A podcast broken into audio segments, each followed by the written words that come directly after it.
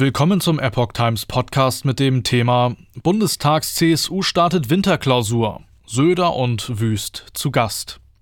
Ein Epoch Times Artikel vom 2. Februar 2022. Russland, Corona, Finanzen, Wirtschaft. Bei den Beratungen der 45 CSU-Abgeordneten steht eine große Bandbreite von Themen auf dem Programm. Wie richtet sich die CSU in der Opposition aus? Die CSU-Landesgruppe im Bundestag kommt an diesem Mittwoch um 10 Uhr vor dem Hintergrund der Krise zwischen Russland und der Ukraine zu ihrer traditionellen Winterklausur zusammen.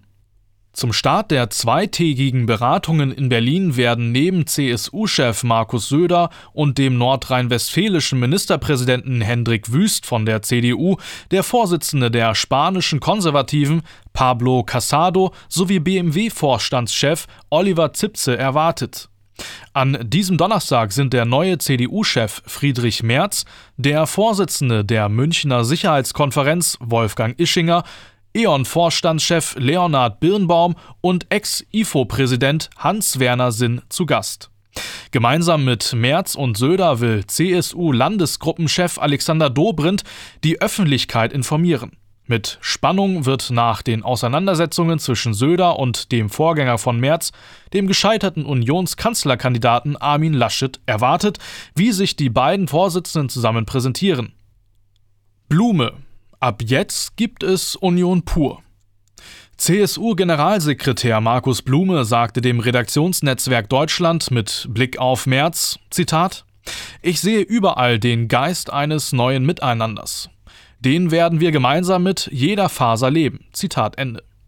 Die Union sei nur stark, wenn sie an einem Strang und in dieselbe Richtung ziehe. Als Oppositionsparteien könnten sich CDU und CSU nun programmatisch klarer profilieren. Zitat: Ab jetzt gibt es Union pur, betonte Blume. Die Klausur sollte eigentlich bereits Anfang Januar stattfinden, sie musste aber wegen mehrerer Corona-Erkrankungen verschoben werden. Mit dem Treffen nimmt die Landesgruppe regelmäßig eine Standortbestimmung vor und schaut ins politische Jahr. Wegen der Pandemie wird die Tagung zum zweiten Mal in Folge nicht im bayerischen Kloster Seon, sondern in Berlin organisiert. Es wurde erwartet, dass bei den Beratungen der 45 CSU-Abgeordneten neben der Lage an der russisch-ukrainischen Grenze und der aktuellen Diskussion über den richtigen Zeitpunkt für Lockerungen der Corona-Maßnahmen ein Schwerpunkt auf der Finanz- und Wirtschaftspolitik liegt. Die Parlamentarier dürften etwa mit dem früheren IFO-Präsidenten Sinn über die hohe Inflationsrate und die Niedrigzinspolitik sprechen. Mit Zipse und Birnbaum werden voraussichtlich die Themen Globalisierung, Digitalisierung und Klimaschutz auf der Agenda stehen. CSU kritisiert Migrationspläne. In einer dem Münchner Merkur und der DPA vorliegenden Beschlussvorlage attackiert die CSU-Landesgruppe unter anderem die Pläne der Ampelkoalition in der Migrationspolitik. Zitat Migration ohne Integration bedeutet mehr Spaltung und weniger Solidarität, sagte Dobrindt der Zeitung.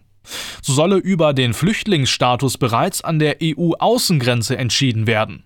In dem Papier heißt es, Zitat, wir erteilen neuen Anreizen für irreguläre Migration eine klare Absage. Einen sogenannten Spurwechsel durch die Vermischung von Asyl- und Arbeitsmigration lehnen wir ebenso ab wie die von linksgelb geplante weitläufige Überführung von Duldung in Aufenthaltstitel. Zitat Ende. Im Absatz zur Politik gegenüber Russland und zur Unterstützung der Ukraine in dem Konflikt heißt es, Zitat, die bisherigen Angebote der Bundesregierung, ein Lazarett und 5000 Helme zu schicken, sind ungenügend und zynisch angesichts der prekären Situation des ukrainischen Volkes. Zitat Ende. Die Ampel werde damit nicht im Ansatz der internationalen Verantwortung der Bundesrepublik gerecht und schade dem Ansehen und der Rolle Deutschlands in der Welt. Mit Blick auf die Corona-Pandemie forderte Dobrindt in der Welt von Bund und Ländern im Februar Entscheidungen über Öffnungsperspektiven. Zitat: Es ist ein Plädoyer für mehr Eigenverantwortung. Noch braucht es Maßnahmen wie die Maskenpflicht. Aber wir müssen eine Perspektive vorstellen, Stück für Stück die Einschränkungen des täglichen Lebens zu reduzieren. Im Handel, in der Gastronomie, in Kultur, Sport, Freizeit, sagte Dobrindt.